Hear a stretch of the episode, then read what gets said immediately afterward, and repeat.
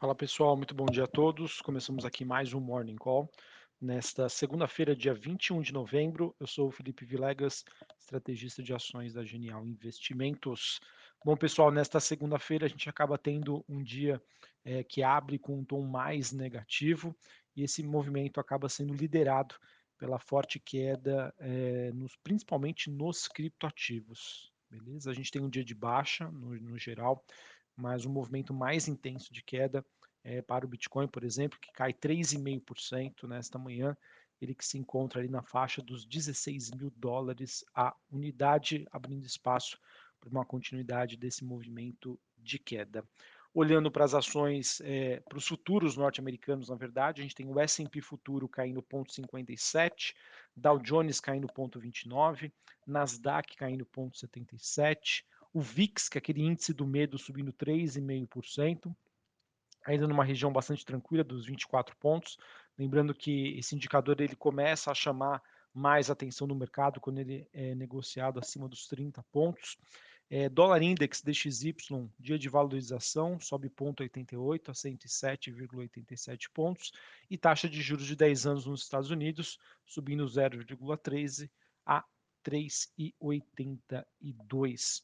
É, olhando para os Estados Unidos, pessoal, não temos aí grandes novidades é, olhando para hoje. Apenas comentar que nesta semana nós teremos uma semaninha mais curta para o mercado americano, em que os mercados de ações e títulos por lá estarão fechados a partir da quinta-feira, ou seja, só funciona hoje, segunda, terça e quarta, e quinta e sexta-feira os mercados vão ficar fechados por conta do feriado aí de ação de graças seguida aí da, da, da Black Friday, dando início também à temporada de compras natalinas nos Estados Unidos, e isso acaba se refletindo aí no fechamento das bolsas por lá.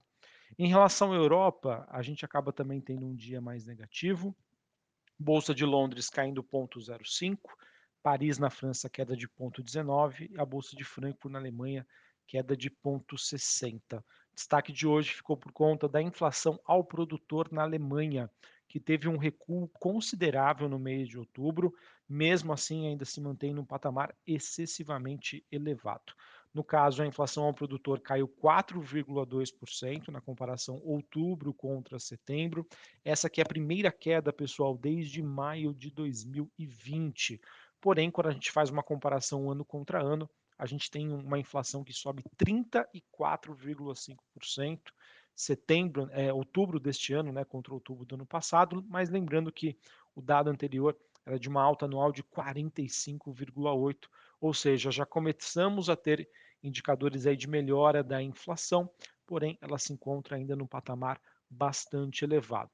As justificativas pelas quais nós entendemos que essa inflação está arrefecendo, obviamente acaba recaindo aí sobre o nível de atividade econômica que segue caindo forte na Europa. Expectativa aí de que a recessão, infelizmente, chegue mais forte no mundo em 2023, mas lá principalmente.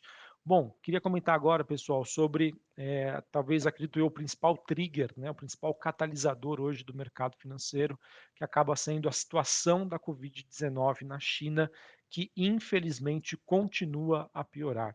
A gente teve a China recentemente relatando a primeira fatalidade desde maio do ano passado, é, e isso acaba é, fazendo com que novas regiões fiquem sujeitas à testagem em massa, enquanto alguns municípios, né, algumas regiões já entraram em lockdown, né, algumas províncias ali próximas de Pequim. É, a situação, obviamente, né, deve pressionar negativamente mais o crescimento da China, que já segue numa situação bastante frágil. E acredito, pessoal, que é, todos esses agravamentos, né, desses surtos, é, vai alimentar aí novamente uma rodada de preocupações sobre como que a China, né, vai lidar para amenizar e suavizar esses impactos. Só para vocês terem uma ideia, né, a cidade de Pequim, né, e as regiões próximas tiveram as aulas suspensas, houve fechamento também das universidades e o governo pediu aí para que os residentes ficassem em casa por pelo menos cinco dias. Então, isso, obviamente, né, com a situação mais complicada na China, voltando a, a se deteriorar, a gente acaba tendo aí um impacto nas commodities. O petróleo que tem o quarto pregão consecutivo de baixa, ele que volta a ser cotado abaixo dos 80 dólares o barril. É, neste momento aqui, o WTI, contrato negociado em Nova York, 79 dólares com 59 cents, queda de 0,62, e o Brent, queda de 0,70 a 87 dólares o barril. No caso, as commodities elas acabam sendo pressionadas por essa expectativa em relação à demanda pela China. Minério de ferro também tem a sua primeira baixa após três semanas, né, conforme a gente vinha acompanhando. O mercado chinês vinha apresentando uma melhora, mas essa notícia mais recente acabou trazendo aí esse impacto negativo. Metais negociados na Bolsa de Londres também tem um dia de queda, em que nós temos o cobre recuando 1,28, níquel caindo 1,97 e as commodities agrícolas também acabam tendo né, um dia negativo. Beleza, pessoal? Então, sobre o noticiário internacional, não temos grandes novidades em relação ao mercado norte-americano, apesar aí de nós termos uma semana mais curta, é, impactada, né, entre aspas, pelo feriado de ação de graças que começa na quinta-feira. Na Europa, é, dados melhores de inflação, mas a consequência disso, obviamente, que é o nível de crescimento mais baixo, e a principal notícia do dia vindo da China, é, com essa fatalidade que aconteceu envolvendo a Covid-19, algo que não acontecia é, desde o ano passado, e, perdão, né, desde maio deste ano, tá, me desculpem, há mais ou menos então seis meses, e acaba pressionando aí bastante as commodities metálicas, que por sua vez devem pressionar mineradoras e siderúrgicas. Por conta, pessoal, das commodities caindo, essa acaba sendo uma pressão negativa aqui para a Bolsa Brasileira, olhando para a Petrobras e para a Vale. Agora vamos para a segunda parte, tá? que seriam as notícias Brasil e como pode ser o desempenho das ações ligadas à economia doméstica brasileira. Bom, aqui olhando então para o mercado local, a semana ela deve ser bastante importante aí para o mercado entender sobre o andamento da PEC da transição e também para possíveis nomeações ministeriais diante aí da chegada é, do Lula a Brasília, né, que acontece nesta segunda-feira. De acordo com a reportagem do Valor Econômico, existe aí uma pressão bastante significativa para as nomeações sobre em relação ao presidente eleito, que poderia dar algum indicativo, inclusive, para a sua equipe econômica. Embora né, tenha sido ventilado já há algumas semanas né, o nome de Haddad para o Ministério da Fazenda, que seja um dos mais possíveis, essa decisão ainda não foi tomada. Outra questão também que, que seria importante né, para trazer um alívio aqui para o mercado local seriam conversas, é, seria que no momento já existem conversas e rumores de que essa PEC da transição deve ser demasiadamente enxugada no Congresso. Tá? Para vocês terem uma ideia, hoje especula-se né, que ela poderia ter um impacto de 200 bilhões de reais nos próximos quatro anos, mas o que tudo indica, né, de acordo com essas especulações, é que o seu tempo de vigência poderia para cair para um ano e os gastos seriam reduzidos aí para menos de 100 bilhões de reais.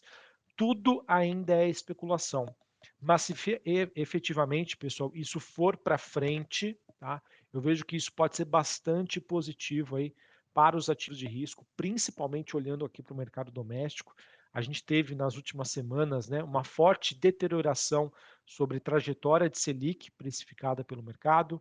É, a gente teve aí uma, um desempenho ruim em termos de, de, câmbio, né? O real se desvalorizou por conta né, dessas notícias envolvendo uh, maiores gastos do governo. Então, vamos acompanhar, pessoal. A gente pode ter uma virada de chave nessa semana. Tudo obviamente, né, vai depender então do tamanho, né, do déficit fiscal que vai ser adotado para os próximos anos, o tamanho do impacto, né, dos gastos extra-teto e também, pessoal, muito importante a gente ter a nomeação aí sobre quem vai compor a equipe econômica do governo eleito. Novamente, o mercado não tem medo de notícia negativa, o mercado tem medo no escuro, do escuro.